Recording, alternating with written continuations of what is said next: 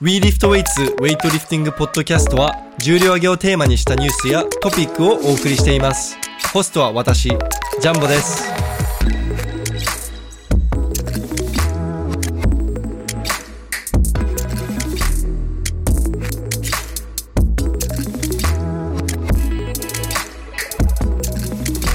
は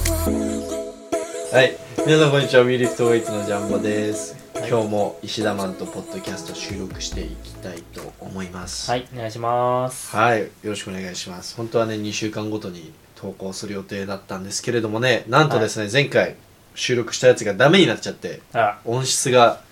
あまりにもひどくて、これは世に出せないなとおう。なって、ちょっとボツになってしまいました。まあ、特に重要な話もなかったので、 何話しましたっけ前回。なんかウェイト慣用句とか、あそうそうそう。で、特にウェイトニュースもなんかあんまりなくてー、なんかちょうど何もなかったですよね。そうちょうど何もないけど石田マンもうすぐいなくなっちゃうから多めにちょっとポッドキャストあーそう収ですね録しておこうっていう時に、一本消えたと。はい、はい、ということで今回はねちょっと時間を置いたので、ウェイトニュースもリフターズハイライトもトピックもねたくさんありますはい。はいその前にねちょっとあの僕の WeLiftWeights の YouTube の話したいんですけれども、はいはいはい最近えー、っとですね栃木行ってきておまあインスタとか見てる人はわかると思うんですけど栃木でジェンディと、えーうん国体要員で練習してるジェンディと伊崎さんと、えー山村さんはい。の撮影をしてきましたはでいそれ YouTube に栃木 Vlog パート1、うんまあ、パート2も今週末編集が終わればですけど今週末か来週には投稿する予定なんで、えーぜひ YouTube でチェックしてみてくださいはい。ちなみに石田マンはもう視聴されてるんですかもちろんです。ちょっとまだ見てないんですけど。はい なの見たでいんですけどね。あぜひ石田マンも見てくださ はいい。ちょっと時間作ってみます。はい、今回はね結構基本あのトレーニング動画ばっかでうん。 Vlog っぽいことはあんまりしないんだけどあのカメラに向けて自分で話すのってなんかちょっと恥ずかしくてあー、まはだ YouTuber になりきれてない。そうさ恥じらいを捨てきれてないとこ ろがあとなんか撮影する側に回り回りたいからさあー、確かに自分を出したくはないですよね、そこで。あんまり。うんそうそうなんかいやなんか多分見てる側もいやジャンボが見たいんじゃなくて選手を見たいんだっていう風になっちゃうから、トレーニング動画とか特にでうもさいでもあの栃木 Vlog は、まあ、自分も出てるしまあ基本ジェンディとその伊崎選手とか、ん。はいはいはい。伊崎さんたちとかとかになるんですけれどもちょっと Vlog スタイルと結構こ編集も凝ってるやつなんで結構自信作です、あちょっと今お腹がグーってなっちゃったんです けど自信作なんでぜひチはいェックしてみてくださいはい、あとは石田マン最近なんか近況でなんかニュースある個人的なニュース今日でニュース。なんかこれ月曜日から夜更かしみたいな感じになっちゃうけどわさあ最近の個人的なニュース最近の個人的なニュースちょっとあんまりこれあの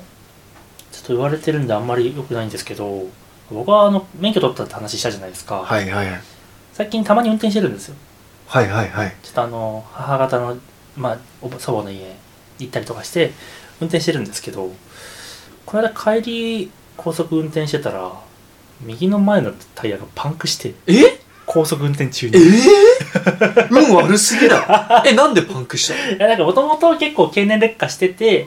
でそれであのちょっとまあ田舎道なんでのこう草に突っ込みながらこう切り返しとかしなきゃいけないような道でうん切り返ししてて、なんかそれがとどめになったらしくて高速乗る前にはまだ生きてたんですけどなんか乗って10キロぐらい走ってたら一回バンって音が聞こえて、えまあもうなんか銃つ声なみたぎ目いぐならいみたいな感じのところに乗っかかったのかなって思ってまあしゃあないやろぐらいな感じでそのまま走ろうとするあともう走ってたんですよ普通にうんで、あのーまあ、高速降りるとこまであと10キロぐらいのとこまで行ったところで、ダダダダダダダダって、ああはーってなって、怖怖いやつだえ何の音って思って、80キロぐらいで走ってたの。まあ、ちょっと怖かったんで、遅めにしてて、80キロぐらいで走ってて、80キロって正しいよね。はい、なんで、いや、これはやばいって思って、さすがに路肩に止めて、高速の路肩なんて止めることないんで、いや怖いよねしかも急にめっちゃ止ま怖いですね。で、もう保険会社呼んで、レッカー手配して、まあ、結果的にスペアタイヤ入ってたんで、それで帰れたんですけど、いやでも嫌だだって運転それ何回目それまあ、数えるぐらいしかだよねて運悪すぎるでしょし まだ4、5回ぐらいですか。まあ、だいぶあの、距離乗らせてもらったんで、運転はだいぶ慣れてきたんですけど、ねいやーちょまっとさか、なんかいろんな経験してんなーと思って。うわそう行きは、あの、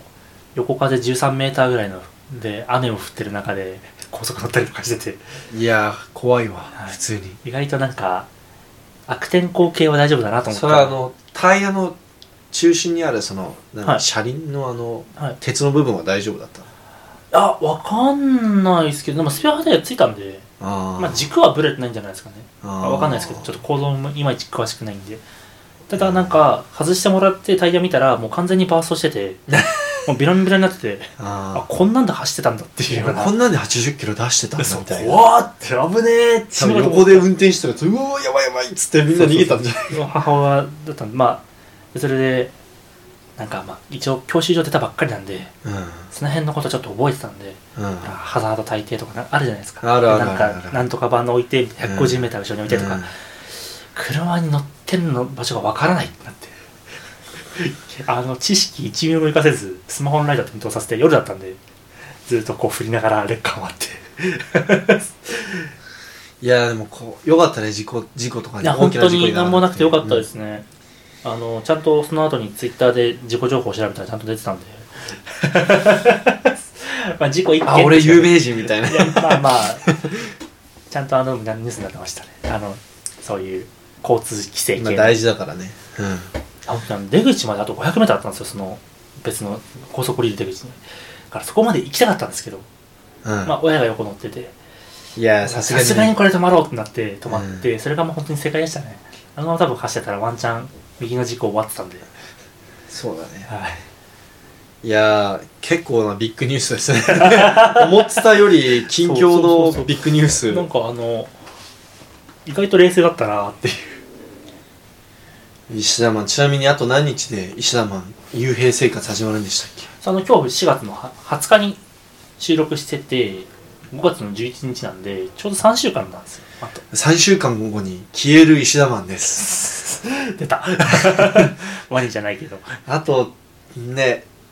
20日ぐらいでもう消えますねそうですね、20日間、まあもう11日はもう入ってるんで、そうですねいやもうあーとそうっ20日ですすねね20日後に消える石田マンです本当にそんな感じえです、ね。短いえなんかちょっと寂しいっすねまああの、僕の近況は、あの、日本競輪選手養成所のツイッター、あ、インスタか、インスタ見てたら多分たまに出てくるんで、なるほ映どってるんで、たまーにでしょしかもたまに です。月1ぐらい乗ってりゃいいんじゃないかなみたいなと思うんですけど、え連絡もねできないもんね週に1回2時間もできるんで、いやでもその2時間あれでしょあの家族とかでもっと違うところに使うでしょいや、そうでもないんじゃないですか。ジャンボじゃあわざわざジャンボに連絡する暇あるその2時間かけてください、そしたら。いや彼女とかにもね電話したいしねあそうですね、やっぱね、いないけど。いない けど架空の彼女ちょっとあのエア彼女作って今のうちにそうあのトーク画面だけ作っといてあれ買えばあのなんかさあのよくゲームイベントとかアニメイベントで置いてあるさ、展示されてるこう VR のホログラムの彼女のああれのいくらするんですかそえ十何万はするんじゃないいれへえやでもあれ見てさ、まあ、正直はい俺は絶対いらないと思ったけど正直ねちょっとちょっと欲しいなとは思ってなんか面白そうじゃんなんか、 まあまあまあまあまああれあれにガチな恋愛をあの、恋愛感情抱いたら恋愛感情を抱くくとは思わ自分的には思わないんですけれどもあれいいあ面白いないいなと思ってならフィギュアでよくないですかまあまあもちろんそのでも一個のものででフィードバックがないじゃんフィギュアはあのホログラムはあれたあのねコミュニケーション取れるわけじゃんあー一応ねたまにほら喋るフィギュアとかありませんあまあぬいぐるみか喋るぬいぐるみとかないですかあのボタンを押した ら「おはよう!」とか言ってくれるやついや違うじゃんあのそれ最悪あの中にほらあの話してくれるやつあるじゃないですかなんかえっ、あーと名前が出てこないえっ、とあれ OK グーグルじゃなくてあのあーアレクサみたいななんかあるじゃないああアやレクサですだからアレクサをぬいぐるみの中に忍び込ませて いやあつ のまあまあまああーまあでもそのホログラムガールフレンドの方がなんか可愛いキャラ出てくるじゃん、まあまあ可愛いうんあれいいなと思ってあれあれ持ってさ養成所入ったらさいやあのいきなりやべえやつになりますよいやでも いいじゃん別にオタクのやべえやつになって終わりいじゃないやですもう俺からしたらあの競輪学校で幽閉生活を送送りたいってなる時点でやべえやつだかからい送りたいとは思ってないですやでも,うん、でもならざるを得ないからやるだけですよなるほどね、うんまあ、でも俺の中で石田がまあまあなやばいやつだから全然そんないいと思う 僕は真っ当だと信じてるんですけどうーんはい はいということで、まあ、雑談今回はこれぐらいにしましょうはいバッテリー大丈夫かなはいということで今回ウェイトニュース結構ビッグなニュースがありますよはいなんとですねオリンピックの選考ルールがはい IWF 現時点でその4月20日時点では、あの IWF の公式ページに載ってないんですけれどもはいこの YKS メディアっていうこうウェイトリフティングページなんかはいメディアページ、俺みたいな活動やってるアメリカの方でがなんかリークしたやつ手に入れたみたいでえルールがストーリーに載せてあって、まあ、全部英語なんですけれどもこれがどこに探しても出てこなくてもしかしたら僕の検索能力がらはいはいあはのい乏しいだけなのかもしれない全然えでも IWF ってマークついてますもんねまだ、うんついてるけど公式発表する前のものででし日付も4月1日って書いてあってでも4月1日時点でどこにも載ってないしなんもないですよねニュースページにも載ってないしで多分いやもしかしたら日本協協会とか各国の連盟とかにはまあ送ってるのかもしれないけど、あーえでもそしたら日本協会にも来てるはずですよね、まあ、日本協会に来ていても日本協会はこういうの載せないじゃんそのあーまあそ確かにそのうか先に載せたりとか先に公開したりとかしないあーもしかしたらそう USAW USA ウェイトリフティングのですねはいこうつてから入手したのかもしれないねああ、なのでちょっとこのリークされたさっきから僕のお腹のグーグーって聞こえてるさっきからずっと聞こえてますよだからなんかおかしいぐらいになってるよねちょっと申し訳ないですこれ録音されてたらえっとこのルールを見る限りですねはいまあこれは前々から分かってたことなんですけれどもうん階級ごとあー間違えた階級ごとに1人がねで各国ごと、うんえー国ごと3名男子女子、うんうんうんだ男子が3名女子が3名でえーっとそうだねあのーまあそれ以外の選考ルールもこう細かく書いてあるんですけれども前回はさ、まあ、前回というか東京に向けての選考だとなんかはいゴールドレベルの試合があってそあのーシルバーうんああってのブロンズがあってでなんかゴールドを何個か出ないといけないとか、うんうんゴールドが一番選考ポイントをいっぱいもらえるとかがあったじゃん、今回はもっとシンプルではもうこの試合出ないといけないですよっていうのがもう決まってる、いへでこの試合は必須ですっていうのが2023年に行われる予定である世界選手権うんうんうんでそれ以外に2024年に行われる予定の IWF ワールドカップワールドカップそう、へーワールドカップの方があの必ずマストになってるへえこれまでワールドカップ全然人出てなかったシルバーレベルだったしねワーでルすドカよップね、なんかあんまり印象残ってないですよねうん、うんそうだねだから結構びっくりですねまあでもこの規模のレベルの試合が必須になってるのはまあ納得じゃまあまあ納得ですかね世界選手権はまあ当たり前だと思ってそれはたそうですしよねはい、だから20232024はもう必須とあの、うんうんうん多分この2つが必須になってる理由のうちの1つとして僕が考えてるのはその2024年パリオリンピック直前にはい行われるであろうこの最も大きい試合2つうんこれがこれを出ていないとそのドーピングができちゃうからっていうことなんだと思うあーそのまあ検査必ずされるように試合でされるじゃんうんうんその特にその上位ランキングに入ってる人まあそうですねオリンピック出れそうなレベルの人は基本みんなされますよね、でオリンピック直前の最もでかい2つの試合をあの必須にすることによってそこでそのドーピング検査しっかり受けるようにうんあの試合でであと、あのそれ以外に、えーこの試合、えっと、これらの試合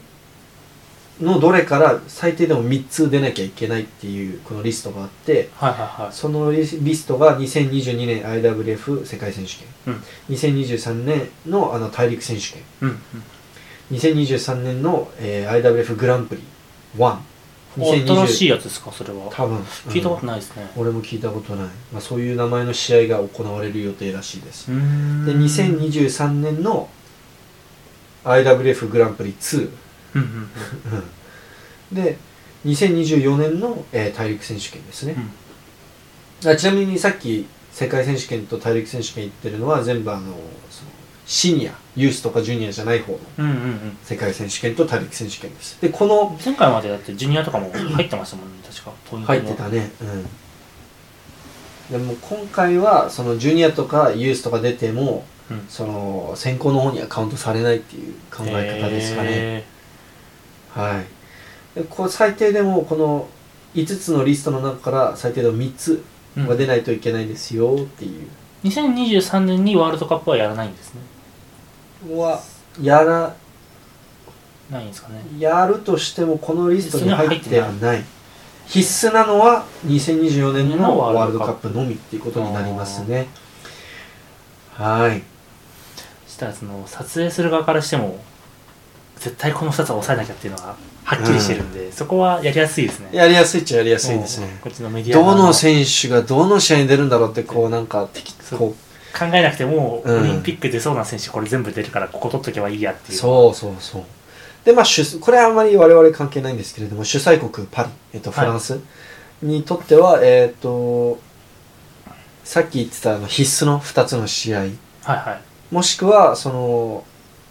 5つのリストに入ってた試合最低でも2つは出ないといけませんよってことです2つなんですねうんそうちょまあ毎毎回そうだけど主催国だけちょっと緩い、うん、うん、うん、まあ当たり前だよねままあそれあ、は、ぶっちゃけ東京めっちゃ緩かったもんねあのそうですね 特にあのえーっ、となんだっけ 3, 三人はもう基本出れるみたいな確定感枠じがだあっ、ったたんで、まあ、出ない出場しなきゃいけない試合はあったけれどもうん、でもそれさえ出てれば、うんオリンピック上の方が出れたんで、そうですね。で、今回は、あの、言うて出場っつっても、あの、兼量だけでも大丈夫ですよと。えじゃあその選考のポイントっていうのはそのこれまでみたいになんかゴールドレベルだから1割増しで出ますとかってわけじゃなくて普通にその期間内でランキング。あもうランキングですかランキングで、あもうそのまんまなんですねランキング形式でいくらしでもい。昔の選考基準とあんまじゃあ変わらなくなったってことなんですかね必須の試合が出ただけでそうなのかな昔ってそうじゃなかったですけどランキングの上位がじゃなかったですっけ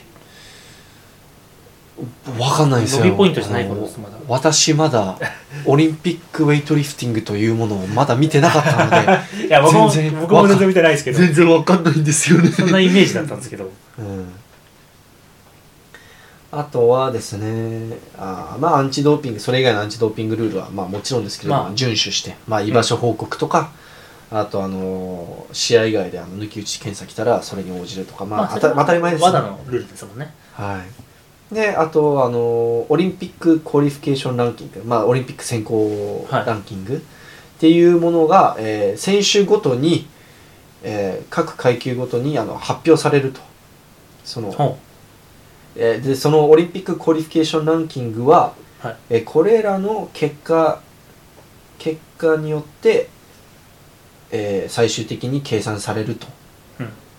でその中に入ってる、えー試合の試合が、まあ、さっき挙げた 7, 7つの試合あったじゃんはいはいはいそそのこの すいません今言葉がちょっと今同時に翻翻訳訳ししななががらら言ってるんでちょっとあの言葉があれですけれどもその7つの試合の結果によ結果を見てそこからオリンピック選考ランキングを計算すると選手ごとにじゃあ具体的な計算方法とかっていうのは今まだ発表されてないですねじゃあ重量を上げればまあ基本的には重量を上げればいいですけど、うんそのあでもトータルはいトータル次第って書いてあるトータル次第だからそあじゃあの本当にトータルこの7つの試合ではい最も高く上げたトータル次第でえランキングを計算しますっていうことうんだから前回みたいにそっなんかポイント稼ぎまっくってトータルそんなに高くなくてもポイントを稼ぎまくったから出れますっていうのは今回ないような気がするうんてじゃあ毎シーズン毎シーズン頑張るってわけじゃなくて1個の試合でいいからちゃんといい記録出してドカーンっていいでいうん出して、その上でその主要の大会だけ出ておけば OK っていうルールシンプルでいいですね確かにシンプルでそっちの方が前回ねなんかねもやうやこしかったですもんねややこしすぎてねポイントが入ったらかんたらうんそうだからなんかえ出れると思ってたのに出れなかったりとかああのー えこの選手なんで出てるのなんか、うんうんうんトータル低いのになんで出れてるんだろうとかそういうのありましたねたくさんあったじゃんはいで今回ちょっとあの今回これが僕じ一自分一番びっくりなのが、はいまあ、前回同様非オリンピック階級はたくさんあるわけじゃないですか、はいはいはいでまあだ例えば男子6173891021002超はオリンピック階級になるんですけれども、61キロ級として出る場合、カウントされるトータルは55と61のみですおう下しか取られないそうだから67だこの試合今回の試合減量しないで67として出ましたって言ってもそのトータルはランキングにカウントされないいや結構厳しいですねそれだってさ今回絶対重量でランキング計算されるわけだからさ増量してもうちょっといい重量できちゃうじゃんできちゃいます、ね、大抵の選手はだからそそれの防止だと思うだかうわら結構厳しくなると思うだかでらすね今回減量間に合わなかったとかこう言い訳にならない、うん、えー、じゃあ本当に毎試合毎試合まあ本当にこれだって決めた試合でとにかくいい数字出してそれ以外もちゃんと減量だけは突破してみたいな、まあ、あと前は良かったのが基本8級で山本さんがよくやってたのがあーやってまし8級でポイント稼ぎまくってその体重、えー間違えたえっとトータル低くてもポイント高めに取れるじゃん、でそうですね96としてたまにしか減量しないで、は基本8級で上げたトータルをこうポイントとして使わせてもらうみたいなのは、この方法はできなくなりますねあーまあまあ確かに、ルールの穴をついた作戦ですもんねそれも、うんそうだから例えば61で55でさ、う多分55でもっといいトータルを上げれるとかないじゃん、ん、ないですねうん、さすがにないですね、だからそういうところが今回厳しいですね、うんこう抜け穴がないっていうかそうですね本当にちゃんとオリンピックでやる階級のでに合わせて来いよっていう、そうですねえっとはいちなみに、えっと、大陸枠とかそういうのは今回もあるんですか前回は大陸枠がそれぞれオリンピックまあだから8上位8人が、まあ、選手として出れてプラスアルファで大陸枠があって特別枠だったんですか、そうだねえーっとごめんそまれだま今だ出てないですか、あのわこれ僕 YKS メディアのストーリーがに載せてあるやつしか今見てないのでうんうんちょっと具体的にそこまでよく分かってないですあねじゃあ今後またそういう話が出てきたらでこの IWF がいこのまだ公開してないってことは今後また改定とかいろいろあると思うんで、ちょっと何とも言えないですねじゃあとりあえず現状はこういう予定で考えてますっていうだけですねじゃあごえー61キロ級でオリンピック出場予定の選手は55でも61でも大丈夫って話があったんですけれども73キロ級の場合、61からでも大丈夫だからあー61キロ下かであれらばいいんですねそう61から73でもさすがに55はダメみたいですね、まあ、そんな選手いまあまあないと思うんですけれども、 2個下までだったら OK そう2個下で89も同様に73までは大丈夫だから8173、うんで102も89から、えー、102まで102超の場合って102超96からはですか102超の場合は、えー、109が109か109超ですねあ102はダメなんですね102はダメですだから102キロ級より重くないとダメああまあいないと思いますけどそうああそうなんですねそうそのルールなんか流れに従ってったらそうそうそう96までいけるのかなってちょっと思っちゃいましたけどであのもし全く同じトータルを上げてる選手がいたら、そのトータルを先に上げた人が、おうあだからこのグリーンウィッチタイム GMT グリーンウィッチミーンタイムの時間帯で計算するらしいです、ちゃんとイギリス標準時でそうそうそう でその時間帯をみその最も先に 何秒先とかもありえるかもしれないねもしそうですねもし同じ試合でやったりとかだったらはいでこれが各階級でも各国3名でえっと、うあれでしょ階級が何1 2 3五階級ですね5階級で今回100枠がね180ぐらいだったでしょ確か160枠ですっけ確か一階級12人とかですよっけ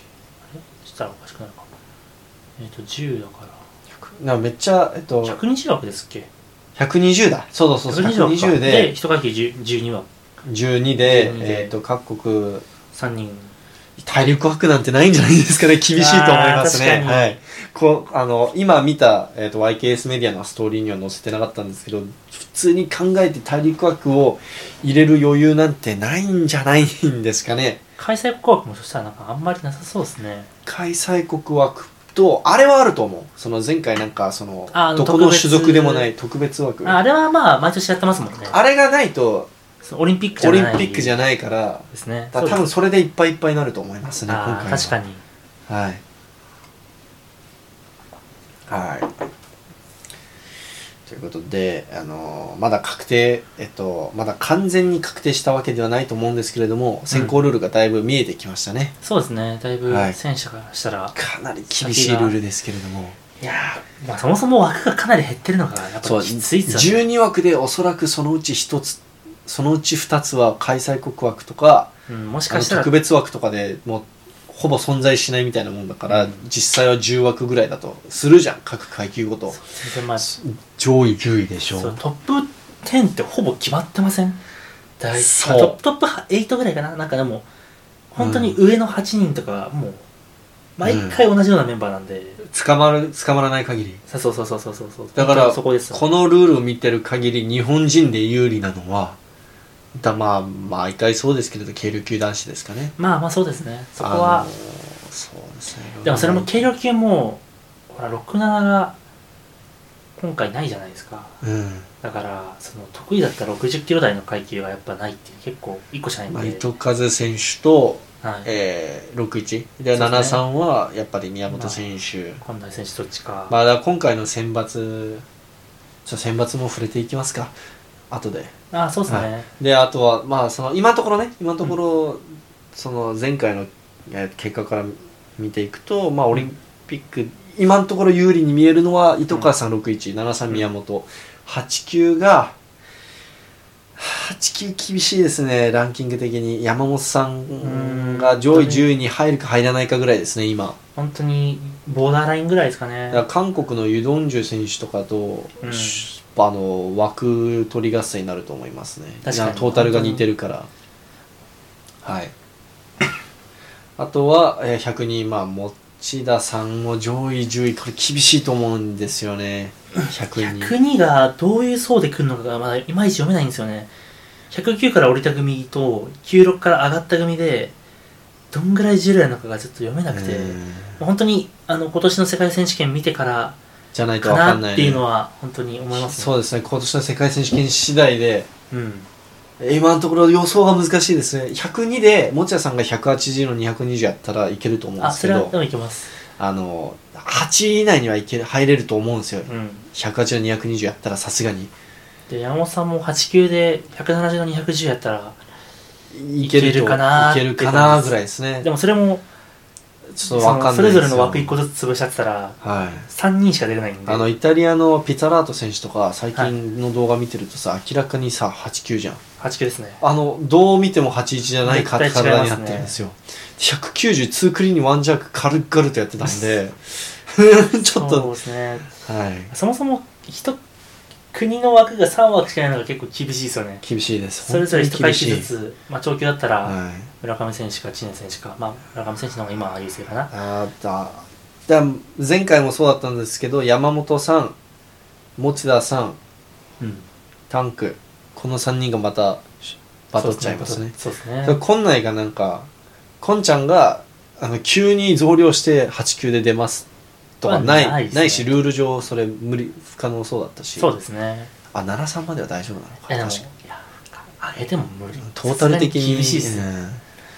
うん、こんないが奈良さんでね200キロぐらい弱くしないとね無理だもんねそしたら7 3でええやん そうそうそうそう宮本に勝てばいいじゃんってそうそうそうそうそういや君本当に今回の選考厳しいですねで女子はさらに厳しいですね、うんあの安藤さんはいけると思うんですよ上位8位はそうですねまあ大体10入位かってますもんね、 10位以内はもう硬いかなと思います、その変な怪我でもしない限りうんあとはまああのそうですねここ49も高橋さんいけると思いますあねあ確かに高橋さんと鈴木さんこの2人がバトって、あの10位以内はいけると思いますそうですね、だからパリオリンピック出れる人は、まあ、まあ枠はい3つもしかしたらうまく取れるかもぐらいですかね、本当に。はい実戦して71は海外の選手たちが本当に強いんで特にアメリカ今来てるんでいや弱アメリカ140ぐらいはやんなきゃ厳しいですもんねまあはい上位トップ10だったら130ぐらいかアメリカでラックからジャーク140以上145以上やってる選手が3人もいるんですよなアメリカだけではいやばくないですすかごいですねそれキャサリン・ナイなんて152ぐらいやってますからねラックから 152? 76の時やけどああでもそれでもはいすごっはい、で世界選手権71で、まあ、これ何回もポッドキャストで言ってるんですけれども、うんあのすなわち世界記録とジュニア世界新取ってますし、あとあのジャーク142めっちゃ惜しかったんですよ、うんううんんで今さらに強くなってるから、まあそうです ねはい、最悪81に上げてもいいっちゃいいですもんねアメリカだったらアメリカでも81にはマッティ・ロジャースがいるんですよでマッティ・ロジャースどっからどう見ても上あげたんのですね81に減入する気はないみたいなんであはい、ちゃんとした81としてマティ・ロジャースが出たら絶対ね100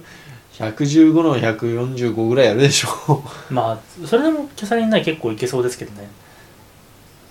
まあ楽からなんでちょっとまだ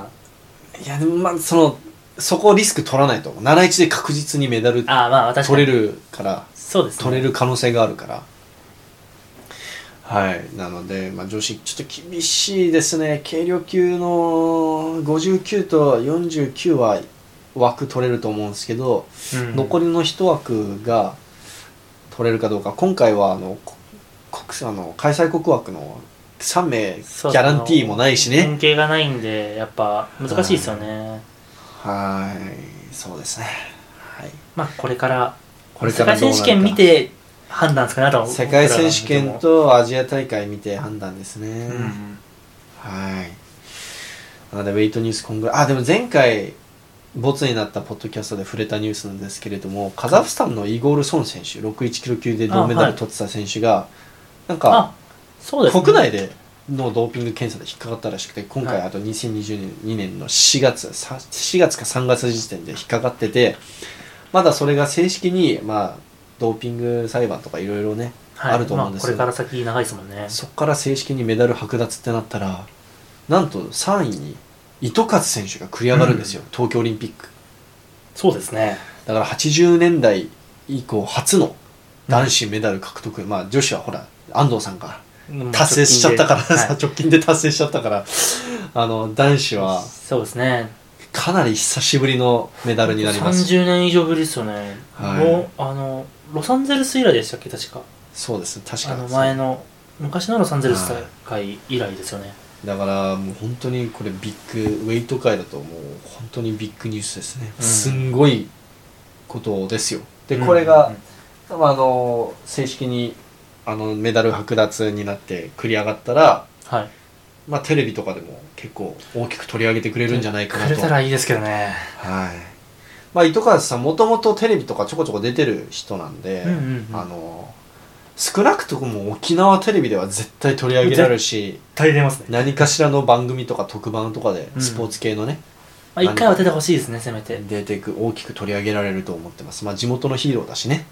私あの糸数最さん近松本奈美香さんも結構テレビに出ること多くなってるのででもなんかな、その松本さんはでもなんかもう別路線行ってなあいでもウェイトリフティング関係っていうので出てる。リフティングの選手が元ウェイトリフティングのオリンピック選手がテレビに出るっていうルートがあるんで確かにそ。の中でメダル取ったってなったらみんなウェイトリフティングのことを多少はうん頭の片隅にいるはずなんで、もっと認知してくれるか可な。能性はありますよねうん。そういう意味では本当にいい存在とないうのでか僕はあの、まあ、別にドーピングしてる選手全員がねあの悪者じゃではないと思ってるんですけれども、まあ、うん実際にね国からのプレッシャーとかいやー監督からのパワハラとかなんかそういうのもあるしありねますよね選手たちも取りたくて取ってるわけじゃないし生活がかかってるし、いろいろ事情はあると思うんですけれどもやっぱりナチュラルの選手を応援したいという気持ちは強いので、ま糸あ数さそうんですねまあ実際にあの何回か会ってご飯も食べてるし、うん話もしたことある選手なんでちょっとね、そうですねあのメダル取ってほしいですね繰り上がってあの本当に多分ナチュラルであの階級で一番最強なのは糸川さんじゃないのかなって思ってるぐらいなんでうんうんうんラックから174指してる61の選手とかいないでしょだってそうそういないと思いますよ本当にリオで169ってやった時もさ16960まあ今より1キロ体重あったけどさ169取ってるアジアで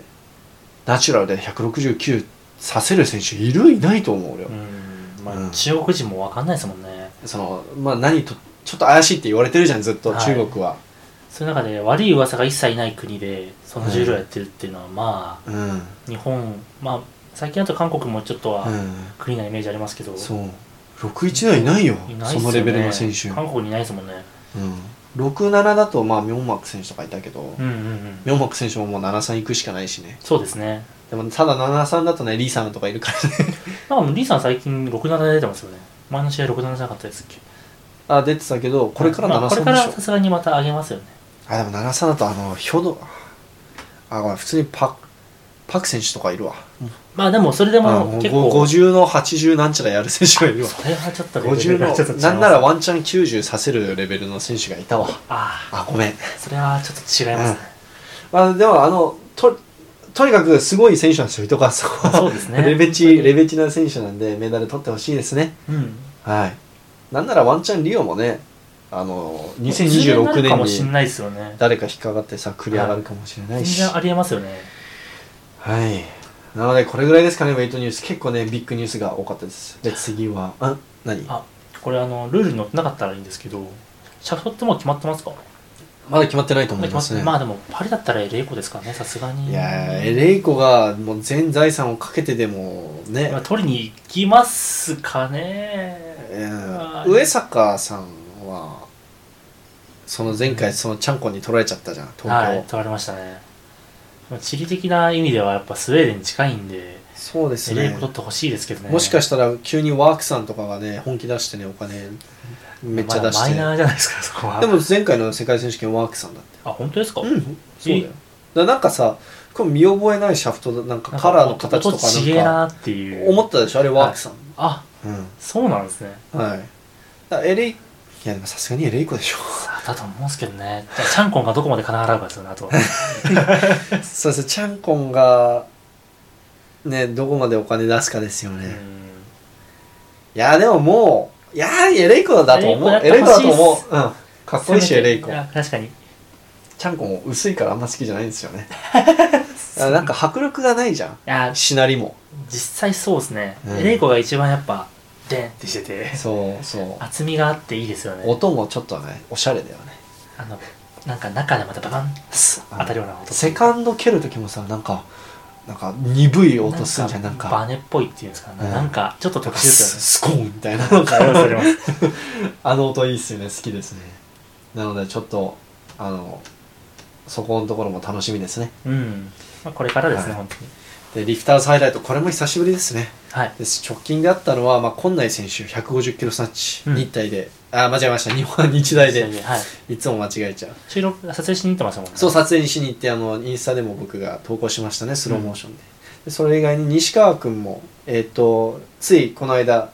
日大に入学したばっかうでん150キロ上げてましたね、強いですねなんか一人だけこう入学したばっかでこうはい浮いてるのかなと思ったら、いい、やもう全然馴染んでましたね、あもうこう日大式のこの声援ってあるじゃんあありますねあれすごかったよあも ち直接聞くとねもうはいあの、ね、何も聞こえないその場にいると何も聞こえもうずっとマイクあのうあカメラのマイクの反応がずっとマックスの状態だあっ振り切れてる んですた、うん、だからインスタに投稿するときあの70%ぐらいに落として投稿してるええー、それぐらいうるさいですよく音割れなかったですねいやずっと割れてるあ割れてるんですかあだれから割れてるけどそのリミッターかけてるからあーそのカメラ内で内蔵マイクでリミッターかけてもらうんでそうだもうずっと「おーいはーい」みたいな「はい行きまーすしっかりー」もうそれがもうずっと止まんないへー音楽がだから聞こえない流してるんですか一応あれ音楽流してるので俺も気づかなかったいつも音楽流さないで練習してるのかと思ったら音楽爆音で流しててはい、うわこれ著作権やばいじゃんって思って YouTube に載せれないじゃんって思ってたらうん、声援がすごすぎて音楽一切聞こえないあこれ著作権いけるやつや ありがたい確かにそこは大事ですねうんそうあれいつも大変なんですよ YouTube 載せるときに音消さなきゃっすもんねそうかといってバーベルの音消すのはなんかそう違いますもんねそうバーベルの音あの落ちる音とかねうん聞きたいもんねできれば残しといてよねあとは不破選手が7キロ自己新出してクリアンドジャークで190キロすごくないですか7キロベストって7キロ新まあでも学生ってだまあ伸びるときには一気にバンってい伸きびまるすとよきねにね、まあ、180ツークリーンワンジャークとか最近やってたし、うんなんあじかゃあ本当にできる準備はしてきて て撮影の時にはいちょうど合わせてくれたんですねあとなんかその、ちょっと自意識過剰に聞こえるかもしれないですけどその日 w e リフとか撮影に来るっていうことでみんな結構なんかテンション高めで上げへー結構上げムードだったみたいですね、えー、あそれは良かったですなねんかカメラ補正入ってましたよとかフワちゃん言ってたんで、 そうえでー、すねあのこれ宍戸君もは162とか3回ぐらい触ってたからねいマジっすかあ本当に取る気だったんですね、後ろに回していけますねた、うん、後ろに、ま、2回回して前に前で落としたの1回高さはもう全然十分しかもなんか種目最近始めたばっかそのへーずっと補強ばっかやっててとか階級上げてますもんねそうなんか最近ずっと補強ばっかなんだで上がん最近種目の動き悪いんですよねーって言っててからの、 162を後ろに3回うそうあはい190も立ってたよなツークリーン確かやあってたようーなん190クリーンしてあ180なんか3回ぐらいクリーンしてたわうーんで181回クリーンして立ちくらみして落としたら後ろでこんちゃんが「いはいいつも通り」とか言ってなんか煽ってた 煽ってたねなんか「はいいつも通りだからお前ダメなんだよ」みたいな感じでなんか、えー、ちょっと面白かったねうん多分こんちゃんはねあの自分より階級上のうん後輩たちにも負けない気持ちまあでそう常ですねに練習してるから、本当それぐらいの重量やってますもんねやってるしそのなんかんその気持ち心の持ち方っていうか、うんがいつもそんな感じらしいいや俺は超級のやつらにも負けねえんだみたいみたいなまあそのメンタルでいるからこそのやっぱこの階級でもトップクラスにいられるってことですもんね、あでもさすがに持田さんとかには勝てないって言ってた さすがにさすがに220は無理っすねさすがにつって スクワットの重量ですもんねもうそうそうそうフロンフロントのマックスぐらいの重量じゃない確かに立てたら73でも強いですけどね220立てたらそうですねあとはリフターズハイライトは、えーこえーいや宮本あの、はい写真でしか載せてなかったんですけれどもはいボックスの上に2 0 0キロ載せて挫折してる写真載せてたじゃんああれはいはいははい挑戦して失敗した時のねってことだあもパんタねーンですよねつまり2 0 0キロ挑戦してるってことは最低でもその日190もしくは195はやってるわけじゃん軽くそうですね軽くやってなかったら2 0 0キロやろうとなんて思わないじゃん、ということは宮本選手だいぶ今調子いいですよ、おおうん、まあちょっとこれで上げとくとあれですけど世界全日本選手権楽しみですね楽しみみでしょうがないですねうんままあ、僕あは後ギリギでリ全日本見れるんであのあそっかライブ配信される前見れにかそうです、だからちょっと楽しみですね本当にうんはいねあのちょっと今日のトピック実は全日本選手権のあの、はいことについてになるんですけれどもちょっとね後で73キロ級はちょっと熱く語りましょうやそうですねはいでそれ以外に、えーリフターズハイライト外国編うんええマティロシャンがついこの間さはいアクパー・ジュライフがラックから250やってすげえみたいな話してああたーしじゃんましたねマティロシャン選手ちょ,、まあ、ちょっと肘あの怪しかったですけれども260キロラックジャックこれ多分長期に上げてますよねさすがにさあうんまあそうっすね102に減量して出ることはないと思いますね2であのこの重量やってたら神っすほらあの前の話にな前のあのああのもそううザカレビッチのレそのレベルに話になりなまっちすゃねうんではいはいまあ真っ黒になっちゃうんですよなんならまザカレビッチより強いよねザ強いっすねカレビッチ255とかだったもんねあ、はい、あまあでもザカレビッチラックジャック300だからああそうそうだあっ のた300の逸話が残ってるまかだらまだ弱いっすねまた一緒いやいやいやいやまだまだ足りないっすいやねいやいやいやいやいやいやいやいや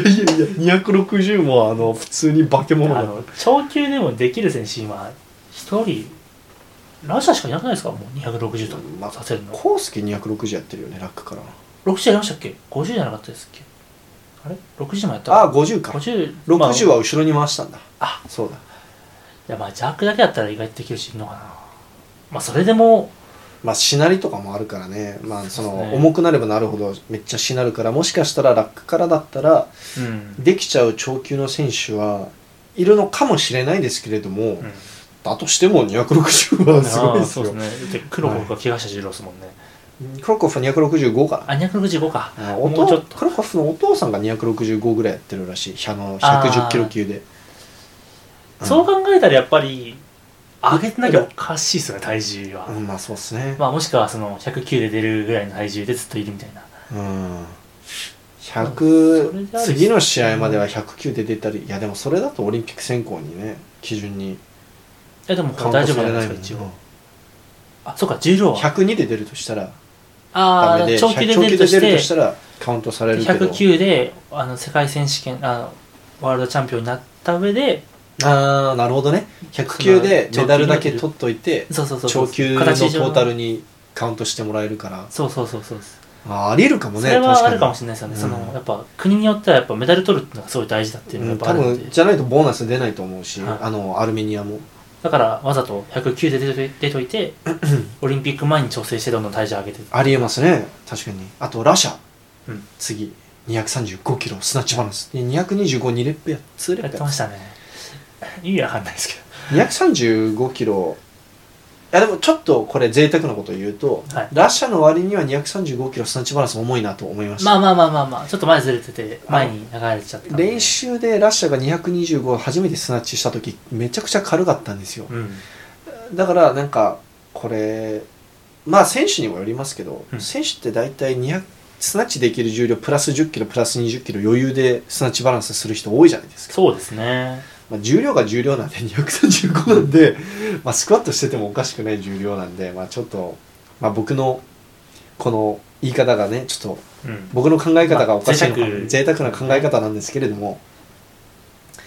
ちょっとねもうちょっと軽く取ってほしかったです贅沢ですけれどももうラシャのスナッチバランス初めて見た気がするんですけど。あんまりやってるとこ見ないっすね見ないですね。だから、これから始めたとか。なわけないか。さすがに。うーんまあ、うんなんか、まあ乗せるよ乗せるくらいの重量やるのは初めてだったとかあーなんかいつも2 0 0キロとかは実はやっててであーもつまんないから乗せてないとかかな確かに、スナッチの動画上げるときも190以上からしか絶対貼んないですもんね。そうだね基本200以上だよねまあ、基本は。たまに190貼ってたら2枚目に200。あそうそうそうア210とかになってるップだったみたいなそうそうそうそう。はい、あとはですねあこれはまあ有名な選手とかではないんですけれども中国でこれシェンチェンウェイトリフティングが投稿してた投稿で、中国の13歳の女の子が1 8 3キロバックスクワットしてて、意味わかんないですよね。ちなみにはい。あの見た目があれなんですよね軽量級の超級とかだったらまあそんな驚かないまあ、いるよねぐらい、じゅ中国だったらありえるよねぐらいの13感じ。歳で超級っていないもんなあ、そもそもが、そもそもね確かに、そもそもが、 13歳の女の子で、まあ、見た目的に軽量級だったんです55か59ぐらい、うん、 183キロだからパワーリフティングの世界記録でもすごいんじゃないパワーだと、57が53ぐらい57と63があるんで、 57の IPF の世界記録が今178 178ですね56なんだっけ63です。 63キロがえー、っとな 63? だよね。 63じゃない64か。 64あれちょっと待って、やばい。ちょっと女子の 知識不足がお出たかいもどうししたどうしたおやばいい元パワーリフターおれない。やばいやばいやばいや いいや別にいいけ どミメンのクラシックのばい。あ、63です、やっぱりえ。 63です。ーオープンだよねオープンですね。 63で、えー、とバボイル・プレッシラフランスすごっ205っすねいやクソ強いっすね強っえすいません失礼しましたでも、 52はでも161なんだ57で180.5なんで、まあ見た目なんかでも、でもあれ60、あないでしょぐらいの。ないぐらいの見た目だって身長もちっちゃかったしねあとちなみに言っとくけど、ハイバーバックスカットで一番深くあのウェイトリフターの中でも割と深い方のスクワットだったよねガタンって言ってたんで。もう完全にケツがあの足首ついてたっていうか あそうの、リアルアストゥーグラスしてるなっていう。そうなのでまああのねちょっと楽しみだよねいやこの選手まあもう残念なパターンはあれだよスクワットだけ強くて種目ー弱まいあとかまあ、それは全然あり得るんで、うんわかんないですけど、だとしても、パワーリフティングに来てくれたらそれはそれで面白いなっていうのうでん、 中国パワーに力入れないからなあでも最近あの来てる IPF にあ中国あ女子はそっかう参入してるんでもしかしたらこれからはちょっとパワーリフティングの方にもそういう選手がそのウエイトで体制できなかったけど補強強い選手が流れてくる可能性っていうのは十二分にあります確かにありますねそれ楽しみですね、はいだからどあちらにし僕はろパワーよりウェイトをす好きなんで、まあまあまあまあ知っ実はてますあ知ってたバレてた 知ってますあ実は僕あのパワーよりウェイト好きなんですよそうですねあーであ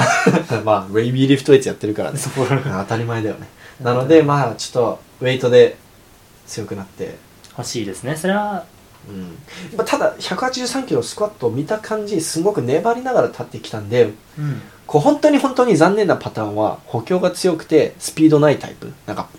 力だけ強くてあそのなんかゆっくりと立っ粘って立ってくるタイプ、ーはいはいはいで実はウェイト向いてなかっ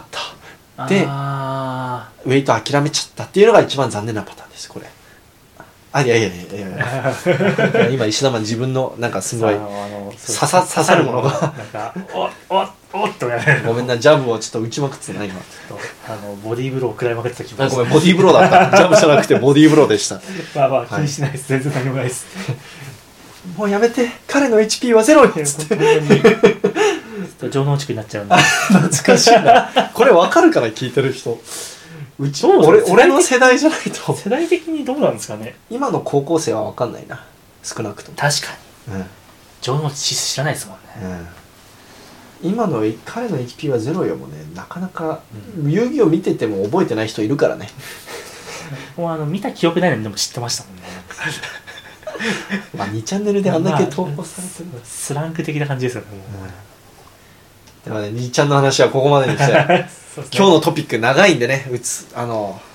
そもそもここまでは長かったですねちょっとびっくりするぐらい長かったねてやっぱ一個テーマでかでかかったですねあのあのあオリンピックのオリンピックのやつ選が考がねまあでもちょっと僕の調べてる時間とか長かったんであーそこはカットすればまあカットしていけばはい、という今日のトピックは当たり前ですけれども、あと1週間、は、えー、あと8日、これ投稿するのっていつこですれかをあの全日本選手権があるんです、これはちょっといつもと違って早めに投稿したいと。あじゃあ,、今週まああの今週の日曜日かあじゃあ24予定でな、はい、だだからあと、これ聞いてる人からすると、あと4日で開催される、えー全日本選手権、あの取材申請書とか出して提出してるし、まあ、今回は観客もありっていうことで、おはい、観客ありで、ごめん、やっぱウィーリフトウェイトのジャンボだけはあの入場禁止だわってことはないと思うんでまあ。多分ないですねいもういじめじゃんそれ、それもうんメディア嫌いな人になっちゃってますもんねその教会がそんなことになったら俺はもうなんか「もうえ差別?」みたいな「えどういうこと?」みたいなもう意味わかんないですもんね本なので ななので全日本選手権あのまあ90パー99%いけるでしょうということで、まあチケットとかも取ってあるんで当に、うんうんうん、撮影しに行きますで今日のトピックは、まあ、エントリーリストとか出てるんで、まあ、スタートリストは出てないけど、まあ、国内の試合ないかスタまーあトないでリストすねなのでエントリーリスト出てるのでそれを、えー見ながらこう予想していきたいなと思ってます、うんまあ去年もやりましたねそうですね11毎回毎回やってますもんね月今回11月ですねそうですねその前もやったっけ男子だけやったの男子だけうん、ちょっと女子情報が少なくてねでそうもですね今回はちゃんと女子も調べてきましたよとはい、はいなので女子のからやっていきましょう、はいまあ45キロ級まあ、45キロ級相変わらず毎年出場選手が少なくてですね、うん今年でも去年はね確か2人か3人だけだったんですけどでも今年あ5人いるんですね5人いますね、まあ、うん少ないっちゃ少ないですけれども、あのまあ、波藤選手、うんまあ、前回、波動って間違えて言っちゃったんですけれども、はい 加藤選手、まあ、こが、えー優勝は硬いんじゃないですかね、まあ、高校選抜も出ていてすごい記録やっていたので、まあ、去年144までやってるので、う波藤選手の優勝が硬いんじゃないかなとそうですねまあそもそも45キロって結構なんかそういうパワー系の競技やっててその体重で収まるって、よっぽど身長がすちっちゃくないとね、はういん本当に細身ででも細身だったらそもそも上がんないしっていうんでこの波藤選手の144キロトータル、まあ、去年だけど、まあ、はい今、高校生だから伸び盛りだからもっうんうとん強くなってるとは思うんですけれども普通にあれだよね世界選手権とか出れるもんね45キロ級でこれだだっったたらら出れますねうんまうあんその、まあオリンピック枠とかがないから各国でそのそもそも選手を募集してない送ってないとかがあるとは思うんですけれども、それでもはい全然メダルとか、まあメダルは僕は分かんないですけど、ちょっと45キロ級はもう詳しくないんで、けど、まあでもあり得ると思うよ、はいうんまあ、世界選手権によっては、確かに。うんまあ、例えば去年はねあのすごくあのトータルが低い人でもメダル取ってあた あ、りそうですね。するから確かに。 61キロ級とかね去年糸川さん出てたら100%金メダルでした、うんただね出てなかったですね残まあ念まです、あ、みんな出ませんな出なかったですもんね、オリンピック組は。はいであーまあ、次は49キロ級、はいえー鈴木さんと高橋さん、まあ、世界選手権でもメダル取れるレベルの2人で、特に高橋さんに関しましてはあのー去年全日本で109キロジジャャックックしててこれ確か三宅選手が48キロ時代の時にはい。上げてた最高ジャック記録と並んでたんで、はずなんでおお。並んでたかもしくは1キロしたかそんぐらいだった気がするなの確でかにそのあたりですね、確かに。はい、確か110キロできてるかできてないかぐらいだったよね、うん三宅さんもそうですね。あれですよ50 53ではのもっ時とやはってたけど、 117まで。うん 確か。強すぎるでしょ確かにだから50 97 117っす53の時の三宅さんのすこのポテンシャルの凄さはえぐかったよねなので、まあ、高橋さんあの今年こそ今年もあのうまくいけば日本記録110キロ取れるんじゃないかな、110キロ取ったらすごいよマジでいや49キロと110キロめちゃめちゃ強いですね。だってまあ普通に去年ね55キロ級として出ててもおかしくないようなトータルやってたんでそうですね。なんでこの2人がバトってまあ弱高橋さんの方がちょっと強いイメージなんでうん。でも鈴木さんクリーン立てればさせると思うんで、うんうんうんあのラックから110以上ボンポンポンポンポン立ってます言ってので、まあ本当に最後まで分かんないというか、はい、ずーっと1キロかぶせぐらいの感じでやっていくんじゃないかなっていう。はい、あと高橋いぶきさんあの最近インスタ始めたらしいんであら最近ウェイト投稿すあのしてますかするようになったので、ミスいぶきで出てくるはずなんでミスイブキですね。ミスいぶきですで検索して出てきて出てくるはずなんで、皆さんフォローしてあげてください高橋さんもっと注目浴びていい選手なんでうんうん。確かはいに。じゃあ今まではねちょっとあの三宅さんが活躍してたからそれであのそうですね。だいそぶの存在が ちょっ日の目を浴びてなかったですもんね。とはいでもあのまあ三宅さんねオリンピックも出てたしねうん。もうこれからは、えー三宅さんも引退しましたし高橋さんの時代が高橋さんと鈴木さんの時代が来るので確かに。メダルも取ってるし、そうですね。はい、で次は55キロ級女子、えーまあ去年優勝したのは あ、まあ、実は安藤さんがねああーの減量そうしでてそう,、59じゃないんかいみたいな、うん。ニースリーブを履かないで出場して115ぐらいジャック言しっててたのまかしなたね。そうですねでもあの普段ならこの55キロ級って佐渡山さんと八木さんの階級なんで、うんうんうんうんこの2人がバトってる階級で今年は確か55キロ級八木さん今年もエントリーしてないですねそうですね。はいなので、まあ、佐渡山さんの優勝が、まあ、例年通り行くんだったら、佐渡山さん優勝するんじゃないんですけど、ね、ジャンク1人だけめっちゃ強いんで佐渡山さん、ただですね佐渡山さん以外はこの55キロ級本当に地獄のような階級でうん。基本1キロ1キロあで競って競ってもう2 3キロとか差つけられるともう絶対メダル取れないような階級になるんですよねここって、ー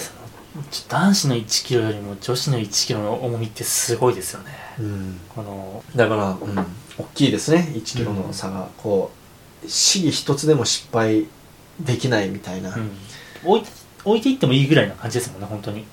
そうもう本当にあの成功率重視でしうんあの勝負しないといけないと思いますね、はいであのーまああとそれ以外に強いのは矢島選手こ去年うん出てた、あ、安島選手。ああ失礼しました安島選手、はい去年出てて、まあ、優勝候補でもあったんですけれども、うんなんかまさかの出ないんっていうね、なんかあったのかな最近佐賀県で国体要員としてやってるらしいんですけうんれうどんも、まあ佐賀県生活環境がないないとかですかねそういうあーわわ練か習んなでいきすてけどないとか、まあ、でも佐賀県に今久鎮も木下さんもあじ安島選手もいるからなんかちょっとね栃木 Vlog みたいに佐賀県 Vlog も撮りたい撮りに行きたいねちょっと遠いですよねでも遠いくそくそ栃木はね近いよそう1時間半でね行けちゃいますもんねあのそう佐賀だったら湘えっと何だっけ湘南湘南新宿ライン湘南新宿ラインで行けるもだんかねら高崎えっ、と栃木かだから宇都宮線直通でそそうそうのまま行けちゃいますもんね1500円とかで行けるもんねそんぐらいできますね確かに片道、うんまあそれは置いといて はいでそれ以外に、えー僕が応援してるのは、えー栃木 Vlog でも取材してる、うんえー撮影させていただいた井崎選手はいまあ井崎選手ベストが80の105ぐらいなんでまあ十分、あうんのうん2位2位3位狙えるそ選うです手でねえ確か、えー2020年の全日本では2位か3位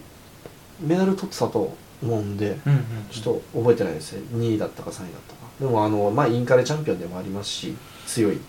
選手ですでそれ以外に注目なのはついこの間高校生になったばっかで高校選抜で圧倒的なトータルで優勝していた川崎七紗さん、うん七紗七紗さんあちょっと七佐さん奈良奈良さんはいそのめっちゃ噛んじゃうね名前がね七奈良選手しかもこう熱いのが井崎選手も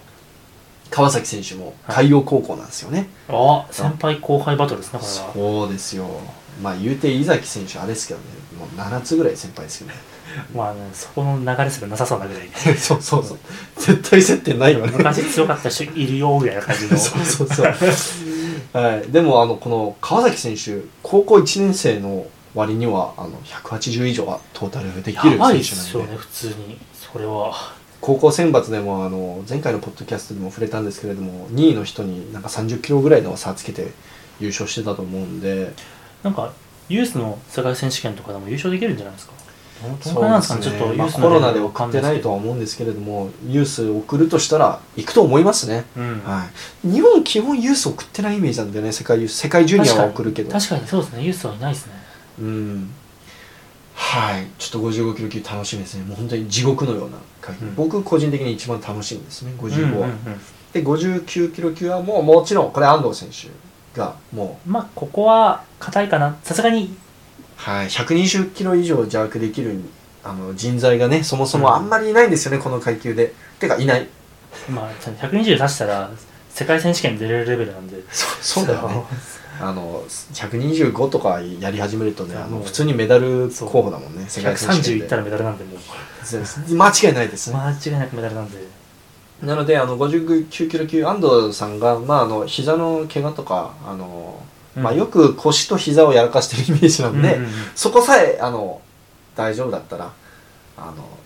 優勝は間違いないかなと思います、そうですねはい、でそれ以外にはあの去年、まあ、安藤さんがいなかったから、まうんああのあの 優勝はがら空きだったのでうんあの去年あの59キロ級優勝した山村選手、うんまあ、その前も、まあ、基本2位か3位取ってる選手なんで、あの山村さんも栃木 Vlog で取材させていただいた選手なんですけど、59キロ級で、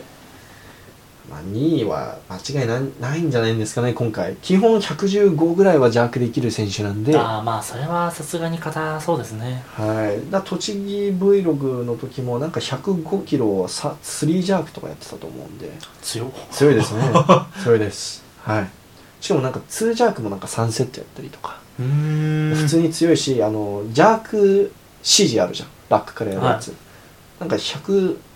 130とかをポンポンポンポン軽々とやってたんで、へえ本当安定感ありますねそしたらはいやすえーえー山村さん山村さんはそういうの強い印象でしたね僕の中でうんそれ以外にちょっと個人的に応援したいのが、えー栃木 Vlog で撮影させていただいた、あのももともと早稲田だったかなうん早稲田で練習してた小堀選手、うんもう59で出場するので、えーぜひ頑張ってほしいですねああはい小堀選手もともとパワーリフターなんとえそうなんですかもともとパワーリフターで競技歴、えー確か5年とかまだえでも全日本選手権出れるレベルですね、すごいでちょっとガタイがめっちゃ良かったですあのああ直接会った時ウェイトリフターっぽいガタイじゃなかったですパなワーリんかフターっぽい感じのなんかだから筋トレちゃんとしてる人みたいな感じですかそうなんかなか肩がすごかった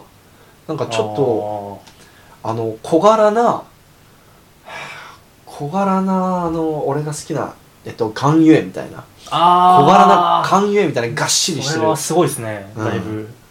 あとは、えー、64キロ級次行きましょう、まあ64は相変わらず山本選手が、うんまあ、去年124キロだっけな